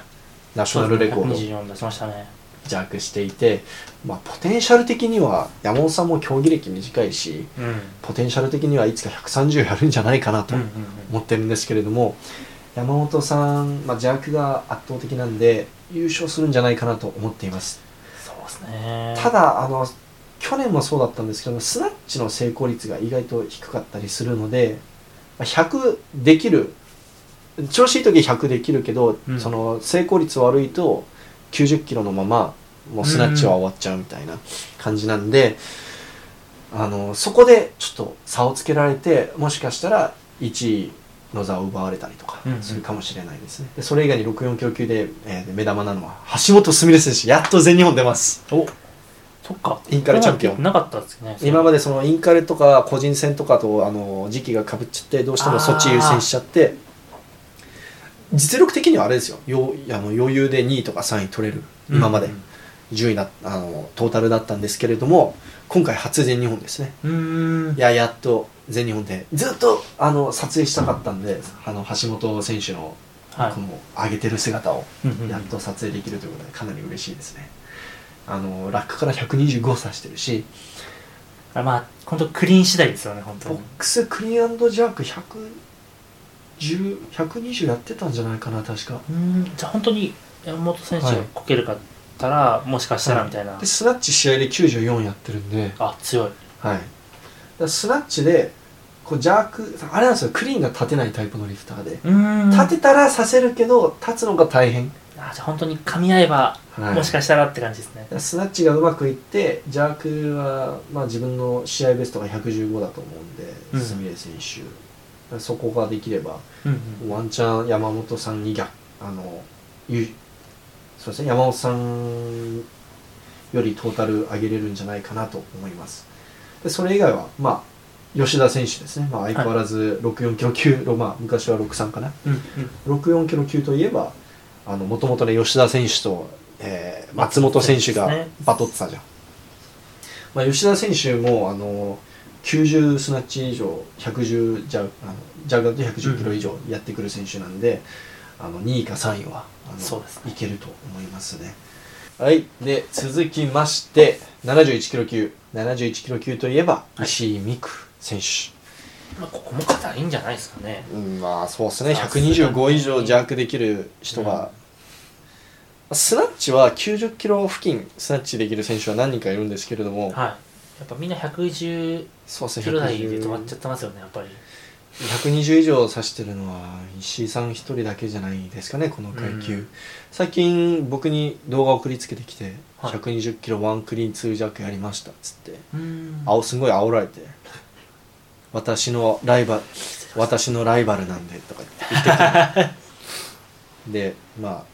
それに対して僕は「100キロスナッチしてから出直してきてください」って伝えておきました大人げないですねまあ本当はね71キロ級の女子と勝負してる時点で、うん俺が終わってるから確かにあの確かに120キロワンクリン2弱は強いです130できるんじゃないかな普通にまあ25は硬いですよねうんまあ25はもうやってるからうん多分本人的にはこれ130挑戦したいって感じなんだと思う、うんうんうん前回全日本でなんかなんだっけ軽くぎっくりなんか腰痛めたんだっけなそのクリーンがちょっとはい重そうだったの理由はなんかどっか痛めちゃってああそうなんですねそうそうそうでもじゃあ軽かったけどね はいそれ以外はですね、えっと瀬川選手と福里選手が、はいまあ、2位もしくは3位、うんうまあ、んそこをこうこの2人がバトっていい感じに、うんまあ、去年残念ながら福里選手ゼロっちゃったんですけれども、まあ、本来ならもともと石井選手とそはの、いコンバトってたあの学生時代バトってたしあのそこはいい勝負すると思う今年はあのいい勝負してほしいですねそうですね、は僕はあの沖縄行った時に福里選手撮影したことあるんで個人的にちょっと福里さんを応援してます撮影したことある選手のことはやっぱ好きになっちゃうんですよねまあやっぱ関わりがあるとね そうそうやっぱどうしてもね口感情が入っちゃいますよねあーそうですねあちょっとの人間やっぱ情こう感情のいがある生き物なんで、うん そこはちょっとはいいや間違いないですで次76キロ級なぜかですね去年の上位2人がはいトップ2あ2トップがいないのでへーでまあタミヤ選手がはい弱圧倒的に、まあ、120キロ以上うんやあの挑戦してたのかな去年えー、そうです76ですよね76でタミヤ選手あー去年そうです122で、えー大学記録取ってたんで強いですね、なのでまあその去年のトップ2がいないからタミヤ選手が優勝するんじゃないんですかねそうですねさすがにすると思うんですけどねちょっとあのそれ以外の選手はちょっと探してもなかなか情報が出てこなくて、うん、ちょっとむずそこが女子選手の難しいところですね SNS とかも上げていないので、うんうん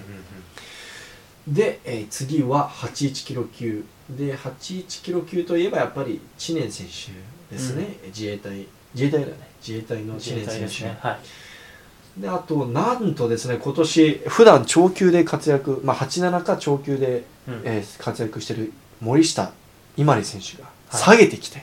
ほう81で多分オリンピックの選考に向けてこうあまず奈良市で81で出なきゃっていうのでって感じなのかな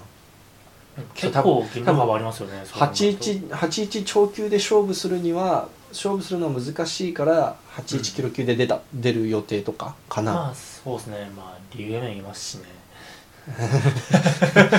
そうですねなのでまあ森下選手も知念選手も2人とも120以上自悪はできる選手なんで、いい勝負になると思いますねまあそそうのですね減量がどれくらい影響するかにもよりますよね森下選手、うんで次は87キロ級はいで、まあ、警視庁の吉野選手が去年2位取っているんで、うんでまあもともと毎年あの優勝してる森下選手が今年はいないので、まあ優勝ですかね優勝するんじゃないですかまね、あ、そも吉野そ選も人手数も34人ぐらいですもんねこの重量になってくるともうめちゃくちゃ少ないですよやっね、ぱどうしてもうん、特に女子選手はこう重い階級って難しいんで、特に日本だとね、うん、で次長級なんですけれども、まあ、なこれ東国の、えー東京国際の中島選手まだ二十歳なんですけれどもなんとこの選手ですね、練習で落下から143キロ弱してるんですよね強くないですか強いですよそれはすごいですねまあ、普通に優勝で間違いないかなと、まあ硬そうですまあ、ね、床から130以上は絶対やると思うんで、うんうんはいまあ、ボックスから135ぐらいやってたのかな確かうん138かなぐらいやってるんでまあまあ間違いないかなと、まあまあどんなにこけても130は取れそうですねそうですねはいで次男子いきましょはい、うで男子の、えー軽量級55キロ級は、まあ、毎年この中越選手砂山選手うん、が勝負していて、まあ、す中越選手がこうスナッチジャーク両方強いんですよ、はいはいはいはいはいまあ、去年スナッチ日本記録も取ってましたしで砂山選手はどっちかというとスナッチャーな印象なんですね、うーんはい、あのボックスから毎週110とか115キロ触ってるそれすごいですよ ねえぐいよねで砂山選手、まあ、去年なんか怪我とかもあってうまく試合が、あの運べなかったらしいんですけれども、まあ、本来ならあの優勝もしくは準優勝するうん選手なんで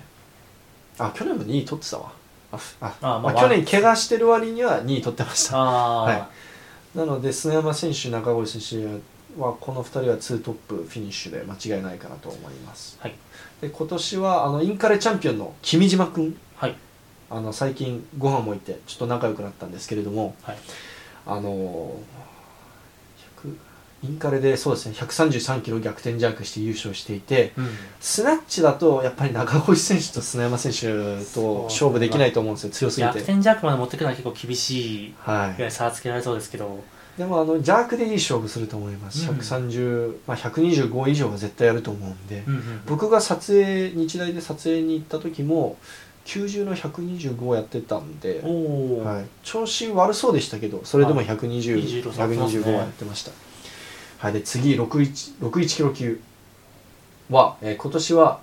えー平井選手が2人います はい平井海斗選手とえー自衛隊ので平井隼人選手平井隼人選手といえばあの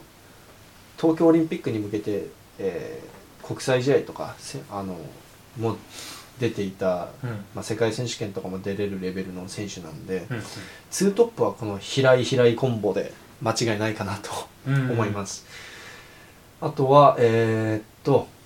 あそうだ元木選手去年その世界選手権出るからそっちにあのそっちに向けて調整するからっていう理由で全日本選手権は棄権してたんですけれどもはい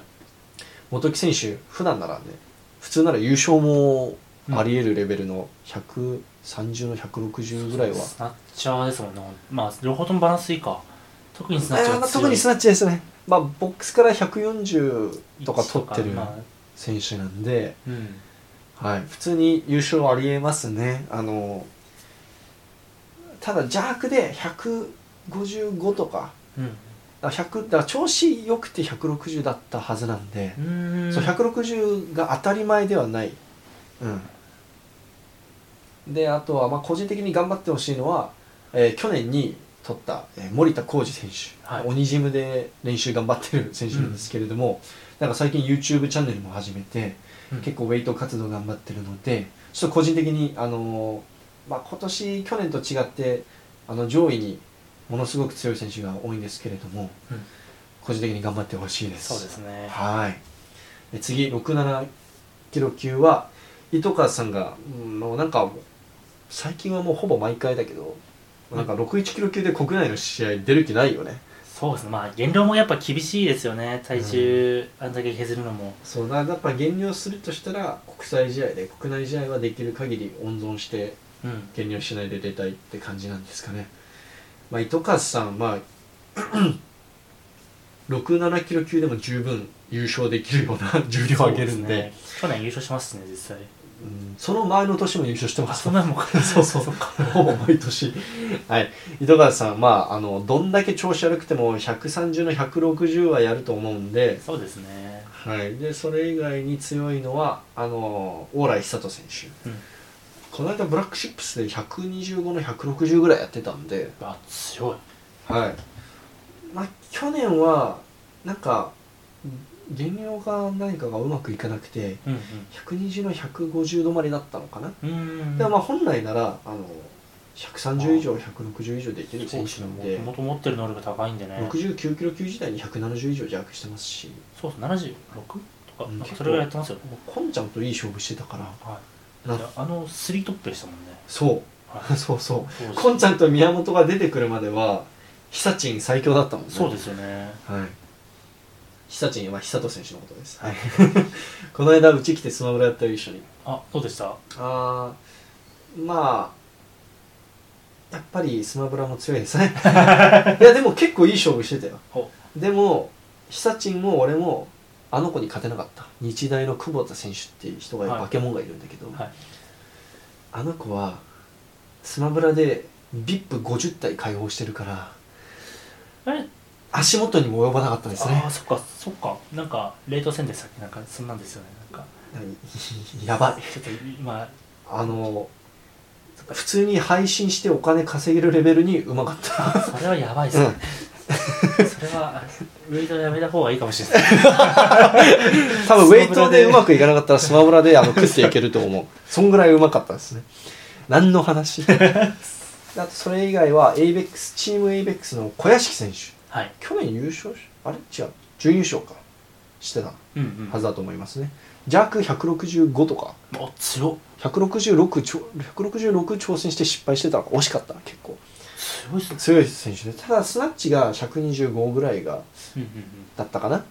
なのでやっぱりスナッチでどうしても差をつけられると思うんですよね、うん糸川さんと久珍に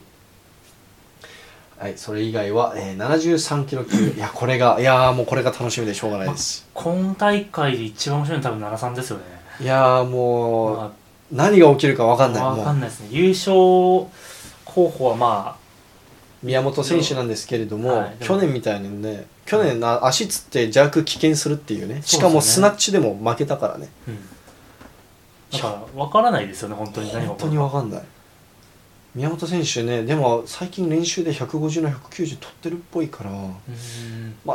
ああの普段通りのパフォーマンスができれば、優勝は硬いかなと思います、155の191とか、そうですねまあ192とかやっぱ邪悪がやっぱ90までいけないですもんね他の選手はなかなかそうですねただですね今内選手がですね、はい増量してからめちゃくちゃ調子よくて確かに151のは186は取ってるわけ練習で、うんうんうん増量してからでまあこの間撮影に行った時も150軽々と取ってたんでうんその宮本選手が邪悪でこけたら今内選手ワンチャン優勝ありえるなと確かにはい、まあ、今内選手本人に話聞いたところ はいいや自分はあの2枠取れればいいんでっつってその階級ごとに枠2つあるじゃん、あーそっかそうですねオリンピック選考そ,、の枠さえ入れれば自分は今のところ安心ですって言ってたんだけど、うんうんうん最近ちょっと体調不良もあって邪悪がうまくいってないらしいね、えー、いやでも今内選手って最近調子悪いんですとか言いながら自己ベスト出したりとかそうするタイプなのあ僕が撮影に行った時も調子悪いんすよあ今日あんま上げれないんすよとか言いながら150キロスナッチしてたんでーあんまじゃないですねそれは全然うんベストの1個1キロ下だからね 試合ベストだからねなんなら確かに150キロ取ったらそうですねあれ去年試合で150キロ取ってますし180キロクリーンしてたんだっけ確か183ぐらいクリーンしてたようななんかやってましたね確かはに、い、すごい、はいあの自己自己新記録狙ってクリーン挑戦してて、まあ、立ちは軽かったんでうんうんうん今内選手、まあ、普通に優勝ありえなくはないと思います、はいでそれ以外に楽しみなのは葛西選手81キロ級から減量して、あの73キロ級で今年出るということで、まあ、81キロ級で149スナッチと、えー192キロ弱やってたんで、そうですねまあ、減量してさすがに数字響くと思うんでそれがどれくらいこう維持できたかですよね、何キロぐらいできるんですかねなんかそこが本当見当つかないですねだから140の108 140以上の180以上はできると思うんですよ僕個人的に、うんうんうんあーまあ最低でもすまあそこ取らないと、はいさ2位争いとかできない厳しいですよねでそれ以外はまあ毎年73キロ級で出てる山根選手はい、普段なら73キロ級で2位うん取ってる選手なんですけれども、うんいろんな人が別の階級から やってきたっていうことそでうですねちょっとわかんないですね本当 にわかんないですね山根選手、えっと150の175はやると思うんですよあ50取れますかあはい45ぐらいああそうですねねひゃままあわかんないですけどあもしもっと強くなってたら150は取れるんじゃないですかね、145の175は間違いないかなと思います、でもしその力もう去年より力ついててスナッチもジャークも伸びてたらあの150180はありえなくはないと思うんで、うんポテンシャル的にはだって140キロを2レップ何回も取ってるから練習であとはやっぱ佐藤幸太郎君ですようんあのまだまだが大学生ですよこの中で唯一のあ確かにそうですね最年少だこのはい並びの中ではで去年邪悪で1位取ってますからねあそうだ183あの大学記録でスナッチに関しては、えー、と144までやっててインカレで、うんうんうん144の183ってちょっとコンちゃんワンチャン危ないんですよそうですねだいぶ、本当にそこのになんか1位はちょっとまあ抜けてるんで、はい、まあうまくいけば普通に順当にいったら1位は確定なんですけど2位争い本当にわかんないですねそうなんですよだから2位争いそのコンちゃんがスナッチでこけちゃったらちょっと危ないんですよね佐藤幸太郎といえばジャーカーなんでうんあの多分立ったら基本刺すんじゃないかな佐藤君もああでまだまだ学生だからさ伸び伸びしろがすごいじゃんそうですねじゃあ本当にうまいんではい、僕が去年のインカレで来年の全日本はは145の190あ185やるのって言ったら「うんいやもっとやりますよ」って言ってたから有言実行したら「こんちゃん危ないぞい確かに」はい、さあ本当面白いですねはい、僕はちょっとやっぱりこうメディア側としてはこうんう新しいニューフェイスを応援したい気持ちがあるんですよああこうまあそうですねいつもの顔ぶれ、はい宮本今内葛西選手はちょっと多分みんな見飽きてるとこあると思うんですよ、まあ、見飽きてるって言い方悪いですけど、だから会計下げてるんで確私かはにそれで面白いですけどそれはそれで面白いんですけどちょっとそろそろニューフェイスが欲しいなと、うんうん、奈良さん戦国時代ですね本当にいややばいっすねじゃあ女子でいう55キロ級みたいな感じになってるからあ本当に日本人のボリュームゾーンがその辺なんでしょうね体重的にも、そう日本そうだね大体韓国とかだと73 8級だったりするんだけど、ああうん、そうっすね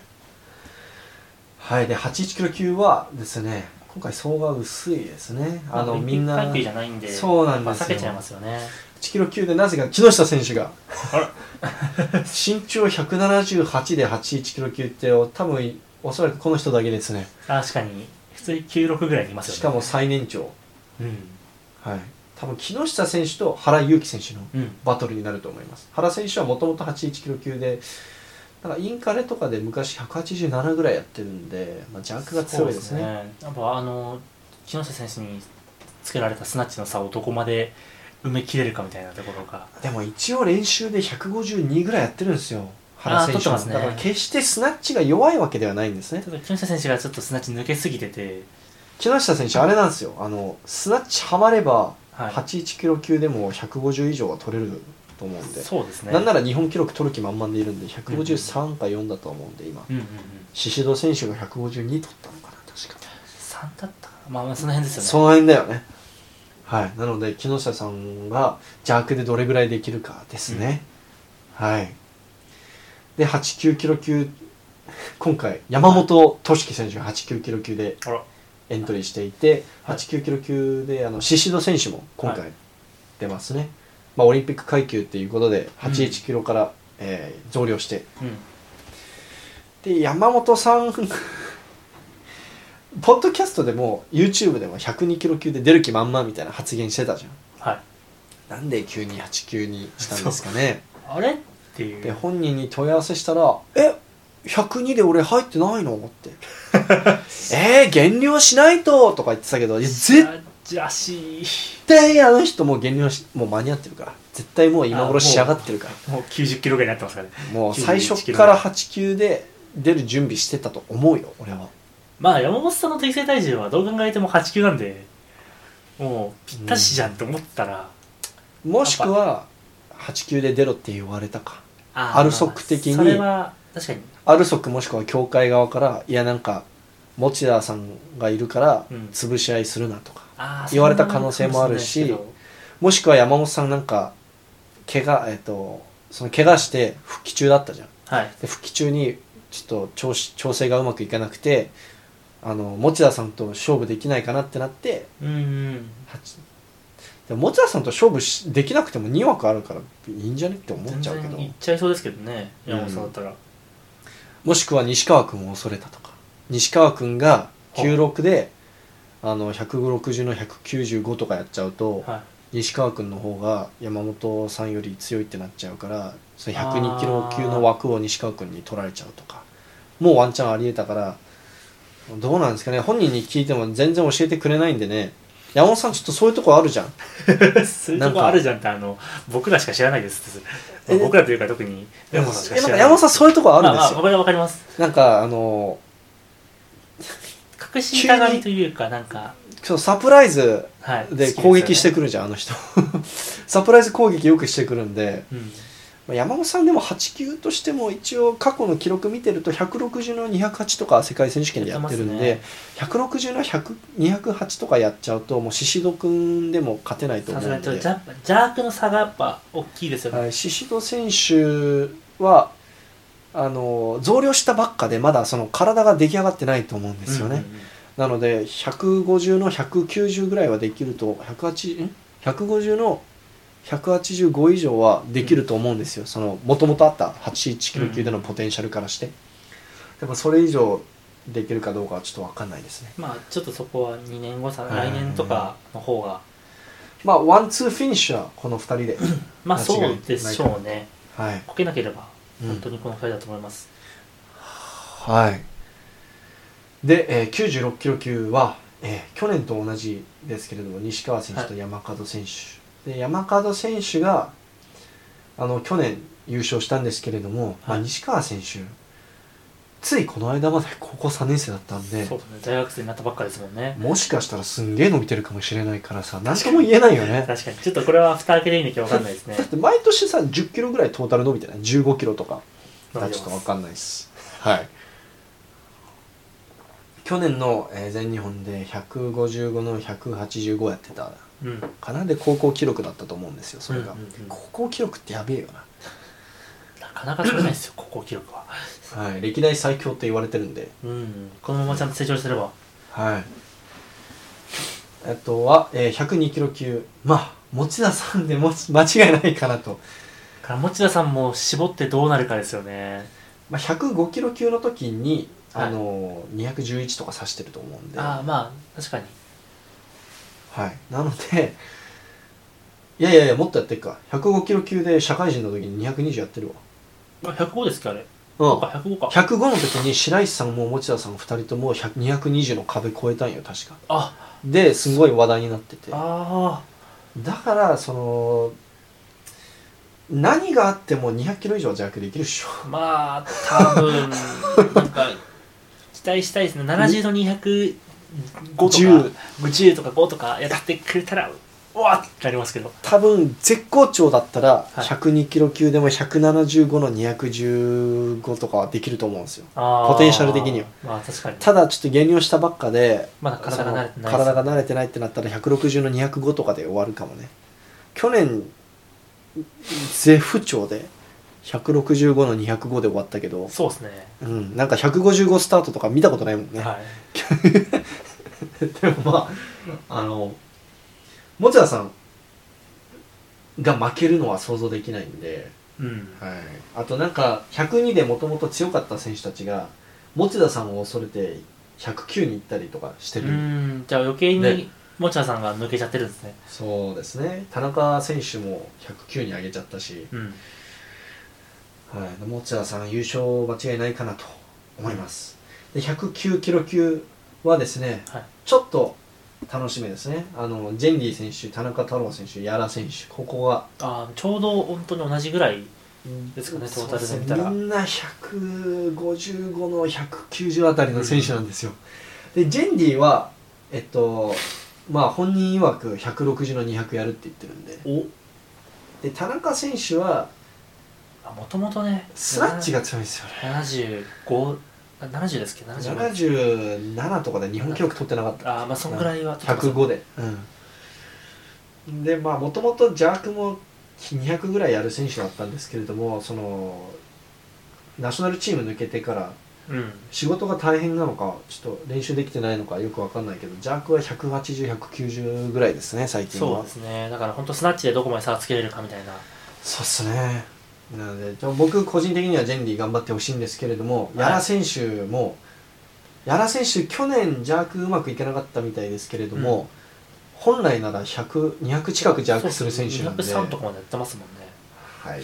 なのでここ3人が競って競ってって感じですかねはいはい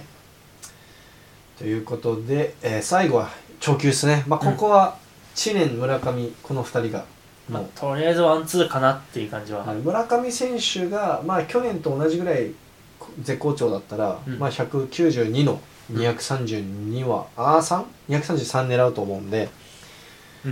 刻むよね村上君まあ、多分刻みますねあでもどっちかはなんか抜けるかもしれないです調子よかったら95ジャーク235狙うかもねワンチそうャですねン最終試技だったらワンチャンありますねそうだね まあ、あの村上選手は二度と知念に負けたくないから保守的な試合はやりませんって言ってたんうんで、う んうん昔それで負けてますもん高ね校の時それに負けてもう悔しすぎてもう絶対保守的な試合しないってなっちゃったらしいので、はいで知念選手もまあどんだけ調子悪くても180の220以上ぐらいはは取れますもんねやるので、はい、ただそれ以外に今年楽しみなのはなんはいと野中選手沢登選手横山選手が出ますおー全日本にで沢登選手と横浜横浜選手といえば去年インカレでもうめちゃくちゃもう激アツなバトルを繰り広げていた、もう1キロ1キロで競って競って競ってみたいな、うんうんうんそれこそ大学生の頃の知念選手とあ村上選手みたいなうん勝負を繰り広げていて、沢登選手とか215キロまでクリーンしていたんでインカレああそれは強いですねクリーンは軽かったです邪悪惜しかったんですけどで野中選手もやっぱスナッチはちょっとあんまり取れないですけど邪悪が222ぐらいまでやってたやっよ、てね、ますもんねめっちゃ強いんでなんならもともと知念村上野中選手でバトってたもんね3人で、三つたのだ前でちょっと頭2人が抜けてきてそうそうそ感じだったんでうはい野中選手でもスナッチも170まではやってるよね確かあーでもそんぐらいですよねやっぱ160兄弟のイメージがやっぱ強いんで、うんだから絶好調の時170の222ぐらいやってるはずなんよ野中選手、なのでその3位争いが結構熱いかもしれないですねそうですねでまあないとは思うんですけどあのこのトップ2の2人がどっちかが転んだらさもしかしたら野中選手が2位取ったりとかあそれもありありえますねありえなくくはないからちょっと長球も結構楽しみですねうん楽しみっちゃ、何何が一番楽しみかっていうのはこの結構今回全日本選手権暑いじゃん熱い何がどうなるか分かんないじゃはんい楽しみじゃんこれをついに撮影に行けるってい念願叶いましたね本当にういやー2年連続行けてなかったんで本当ねにやっと撮影に行けるよっつって国内の試合一番撮影に行けてなかったからね先に世界選手権行っちゃった そうそうもう意味が分かんない順番がだかあでも一番先に撮影したのは神奈川県オープンらです神よ、奈川オープンの次が世界選手権なんですよ落差すごすぎて、うん、すごかったねこのためにねいいカメラも揃えてきたしねおうん、最近発売したパナソニックのね一番一番最新のカメラ買ったからね最近、財布がやばいっす今貯金がやばいっ すはいでもね皆さん楽しみにしてくださいはい愛媛行ってきます撮影よろしくお願いしアまクすセスめっちゃ悪いけどあれ松山空港から松山空港から行こうとするとさらに松山空港から23時間はいあの電車乗んななんかあ新幹線じゃない新なん幹か線特急みたいな特急みたいなやつを乗んなきゃいけなくてはいそうなるともう移動時間がやばいことになるねあー空港ってさ1時間ぐらい前もっていかないといけなかったりするからそうですねなので岡山あのあ乗り換えで桃太郎空港ですっけいやあ岡山新幹線あ新幹線で岡山行ってあ倉敷まで行ってたんですよねそうそうそうはいアクセス悪いですいや今回ポッドキャスト話す内容が多すぎて今声スカスカなの分 かるあちょっとね確かにちょっと枯れてますねはい今回多分ポッドキャスト2時間ぐらいじゃないまあ1時間半は少なくともありそうな気がしますねはい、なので今回はこれぐらいになりますね全日本選手権楽しみにしておいてください、まあ毎はいあの最近は毎年ライブ配信もあるんでそれで見れると思いますし僕も随時インスタ、ツイッターに投稿すると思うんで現地でちょっとちょいちょい、あの編集しながら現地でポッドキャストの収録できたらいいね、うん Vlog とかも撮ったりそうですすねなんかその選手ちょっと読んでうんうん喋ってもらえたりとかしたらうんいいねいいですよねあ選手の取材は難しいと思うそれ結構厳しいあそうなんですかはい取材のあその試合終わった後とかに取材あそうだね試合終わった後にまあ後に東京帰ってきてポッドキャスト撮ったりとあかーご飯行ったりとかはできると思うけどその現地での選手現地で選手と接触するのは多分 NG だと思うあ NG なんですね NG 多分その俺以外に報道局の取材陣の人とか多いから多分そこちああゃそんっとか距離保ってどうのこうのとかあるからあの現地ではもう撮影に徹底してあの、うん教会からあのきなんかこう教会から変なレッテルとか貼られないようにこうおとなしく、そうでおとなしく撮影だけあにてあの専念したいと思います、うんはい、では、えー最後に宣伝したいと思うんですけれども WeLiftWeights テーピング、えー発売中です結構はい好評なので、まあはいあのつけ心地もいいですし伸縮性もいいですし粘着性もいいので、うんえーぜひ WeLiftWeights、えーオフィシャルオンラインストアでチェックしてみてくださいそれ以外にも、えーニースリーブや、えー T シャツも販売中ですであの全く売れていないキーホルダーもはいまだまだ販売中なの ではい値下げもしたんだけどねあら全然やっぱキーホルダーね、うん、わざわざ買うもんじゃないのかないやこんなこと言ったらダメだけどねダメですねああのいいものですよい いいや僕いもいカバンにつけてるんでなんかその持ってる人はみんなすごく気に入ってくれてるんですけれどね、うんカバンに実際に毎回つけてもらって会うたびにね、ジェンディもつけてくれてたしおあなかなか売れないですねキーホルダー皆さんぜひキーホルダー購入してくださいお願いしますはい、では最後にああとポッドキャストあの評価できるようになってるんで Spotify と Apple Podcast はいぜひあのこのポッドキャストいいねと思ったら、えー評価えーとレビュー投稿よろしくお願いしまおす願いします以上になります長かったですねだいぶ今日は、西さんもお疲れ様です、はいありがとうございました